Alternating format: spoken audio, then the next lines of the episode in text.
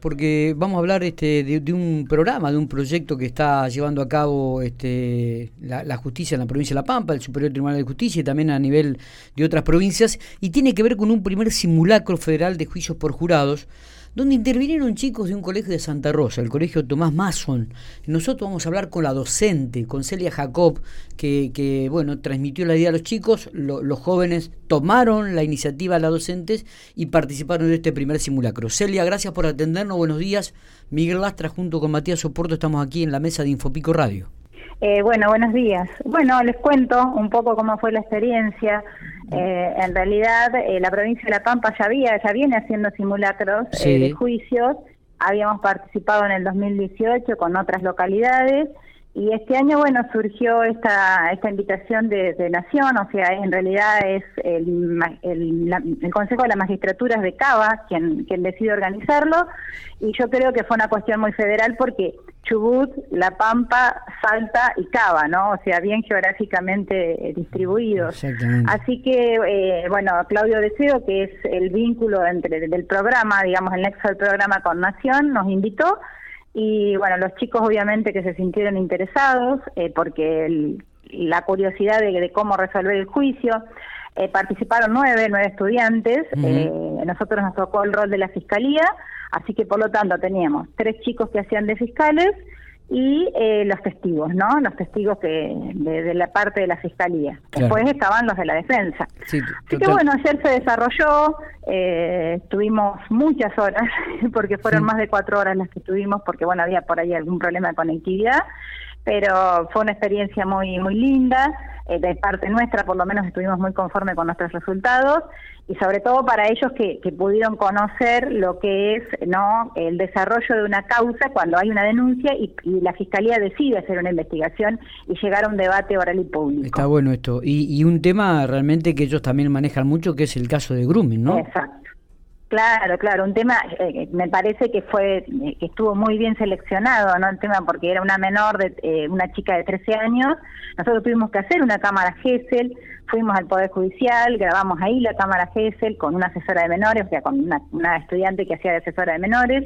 Esa parte es algo que una, una menor nunca declara en un juicio, entonces tuvimos que, el Poder Judicial nos invitó a usar las instalaciones, así que tuvimos esa, esa etapa también de de experiencia, ¿no? De ver lo que era una cámara Gesell.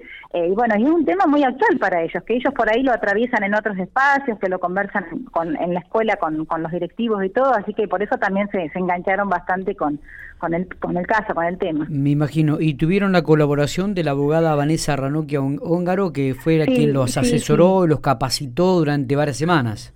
Exacto. Eh, mayormente en estos casos, cuando nosotros hacemos algún simulacro, viene alguien del Poder Judicial. Eh, bueno, como estamos en pandemia y la conozco a Vanessa y bueno, soy la de la trayectoria que tiene, eh, la, invitamos y ella sí fue al colegio, les explicó todo, todas las partes ¿no? que intervienen en, en un juicio, les, explicó cómo, cómo preguntar, qué tipo de preguntas se hacen, cómo se elaboran, qué cosas no, no se hacen en un juicio, o sea, si, que no se entra a dialogar, ni ni, a interrumpir al otro en la palabra cuando, por ejemplo, la defensa estaba, estaba en su función. Eh, después tuvimos que hacer varias, eh, varios ensayos, así que también, bueno, Vanessa nos acompañó, nos acompañó también en ensayos por Zoom, porque queríamos ver cómo, cómo salía eso. Ayer también nos acompañó durante el desarrollo, porque sabíamos que iban a surgir cosas, ¿no? Y bueno, así que ella estaba ahí acompañando a los chicos y, diciéndoles que, que cómo tenían que resolver algunas cuestiones. Bueno, así que, bueno, es bastante bastante amplia la, la, situación, nos mm. llevó casi dos meses y un aprendizaje interesante. Me imagino, eran alumnos del sexto año del colegio Tomás Mason. Eh, para, para, para ir un poquito más en la profundidad, digo, cuando termina esto, ¿no? ¿Cuál, cuál, ¿Qué es lo que rescata de los chicos? ¿Cuál es la experiencia? ¿Qué es lo que dicen?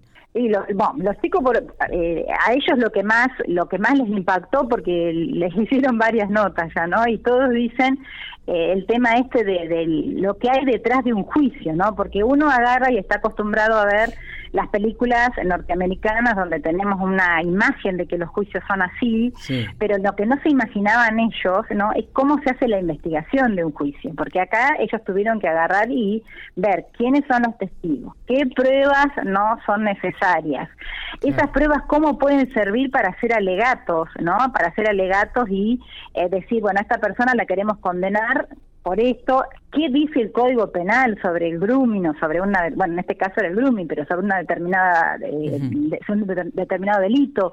Así que aprendieron eso, ¿no? Y aprendieron también, bueno, ayer, eh, cuáles, digamos, cuáles son los mecanismos eh, que, que, hay que respetar dentro de un juicio, ¿no? O sea, cómo está todo pautado, cómo, cómo se pueden expresar, qué cosas se pueden decir y no, la argumentación. Yo, para mí, ellos están muy contentos en eso. El, la defensa ganó el juicio porque era muy difícil demostrar la culpabilidad no del imputado porque prácticamente no había pruebas. Eh, y ahí está la estrategia la generación de estrategia porque no es que nosotros podíamos crear por fuera de, del no. Nosotros nos bajaron ¿no? Eh, un, modelo de lo que nosotros sí o sí teníamos que tener en el juicio y no podíamos agregar cosas extras. Eh, eh, Entonces había que, respetar eso y sabíamos que era muy difícil que pudiéramos ganarlo porque no teníamos prácticamente, pero bueno, los chicos hicieron muchísima cantidad de preguntas, se sintieron muy cómodos con eso, se sintieron cómodos en el sentido de que ellos sintieron que respetaron mucho todo el procedimiento. Así que bueno, eso eso fue lo que más lo que más comentaron eh, al terminar el juicio en el día de ayer. Me imagino, digo, ¿los alumnos fueron elegidos al azar o ellos este, tenían la opción de, de decir si querían participar o no? No, no, ellos, ellos, yo comenté, yo les comenté a principio de año que siempre lo hacíamos y ya había interesados y después vine, les comenté cuál era el caso, cómo íbamos a trabajar. Por ejemplo, eh, hay dos chicas que querían participar pero no querían estar en el debate. Entonces, bueno, fueron la víctima y la asesora que hacían la Cámara GESIL y que después ya no participaban en el debate. Y ellos mismos decidieron, ellos mismos decidieron quiénes eran fiscales, eh, quiénes eran testigos, porque tiene que ver también con la personalidad ¿no? O sea, ser fiscal es, tenés que tener, digamos, una ligereza en el, en el escuchar al otro y ir armando preguntas. Yo les dije eso, ¿no? Como para que ellos vieran, vimos un video, y ellos solos se pusieron en el rol, así que no, la elección, eh, de hecho, cuando se agregó uno más pusimos tres fiscales para que participara uno más, así que todo todo surgió de... es, es construcción de la ciudadanía la materia, por lo tanto lo, aplicamos ah, como tiene que ser. Te iba a preguntar ¿qué, qué materias estabas dando en el colegio. Este, y me imagino que también es un aprendizaje para vos, ¿no? Y descubrir, y descubrir, porque muchas veces uno se queda en, la hora cátedra, este, digo, y descubrir la capacidad de los chicos, ¿no? Eh, esto también llama mucho la atención. Cuando uno los ve actuar de otra manera, cuando uno ya entra, eh, eh, entabla una, un diálogo diferente en este tipo de actividades con los chicos, se da cuenta muchas veces de la riqueza y de la capacidad que tienen. Sí, sí, sí. Además, de cómo hay que salir, ¿no? De, lo que es la clase tradicional. porque nosotros, el programa este, por el programa este nosotros vamos a ver juicios todos los años. Bueno, desde que estamos en pandemia no podemos, porque los juicios pasaron a la virtualidad.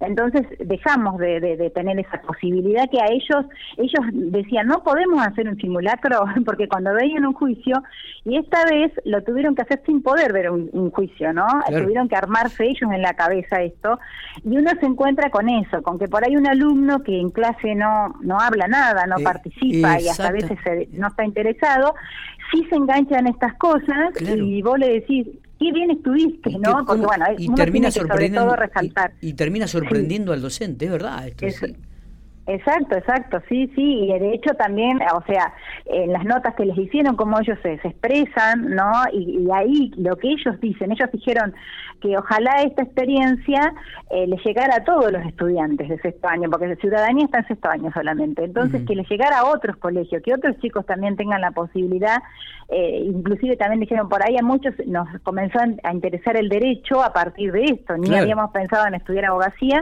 y ahora a través de esta experiencia, eh, nos interesó, las ciencias políticas, ¿no? Así que hay mucho alrededor de un simulacro, ¿no? Es una actividad que siempre, o sea, a mí todas las veces que me dicen eh, de, hacer un simulacro de lo que sea, he hecho modelos de Naciones Unidas, eh, consejos deliberantes juveniles, todas estas actividades hacen que los estudiantes se corran de un lugar y se pongan en el lugar de otro, y, estamos hablando de, funcionarios, ¿no? Entonces, en este caso del Poder Judicial, es ver, tener otra mirada de cómo funciona la justicia. Por eso es tan importante, por eso yo ayer les decía a la gente de, Buenos Aires y a de las otras provincias que es muy importante cuidar estas cosas, ¿no? O sea, que se mantenga, que se respete mucho el protocolo, que se, porque bueno, hay cosas que no, por ahí no, no salieron del todo bien, pero que se respete, porque estamos involucrando a estudiantes, les estamos enseñando la ciudadanía, pero también estamos mostrando cómo funciona uno de nuestros poderes. Entonces ahí hay que ser muy cuidadoso con eso, ¿no? Porque ellos si no se llevan una imagen que no puede ser, que no es la mejor, y, en ese sentido yo soy soy una profesora que siempre cuida mucho a los, a los alumnos y quiero que ellos salgan contentos, no era una competencia, era eh, una intervención para aprender. Totalmente. Y esto de salir del aula, obviamente que, que y romper las estructuras que, del ámbito educativo también ayudan a que los chicos se expresen de otra manera y lo vivan de otra manera. Sí, y aparte imagínate que después de dos años que no que no podemos salir, del aula, haber tenido la posibilidad, el Poder Judicial nos dio un espacio, ¿no? Nos dio un auditorio, así que estuvimos muy bien acompañados. Es más, eh, teníamos el apoyo, ¿no? De la gente que, que estaba con nosotros, que, es como que sentían esa adrenalina de los chicos que tenían que estar ahí interrogando y todo lo demás, así que fue muy lindo todo el, clima que se generó alrededor del simulacro ayer. Celia, este, un gusto haber dialogado con vos. Este, te felicitamos por el trabajo, felicitamos a los chicos eh, y esperemos que estas experiencias se sigan repitiendo. Gracias, muchas gracias por, por la nota y le transmito a los chicos eh, sus saludos. Por eh, favor, la nota va a estar reflejada también en el, sitio de Infopico, en el sitio web, así que lo van a poder mirar hoy a la tarde también. abrazo abrazo grande, muy amable.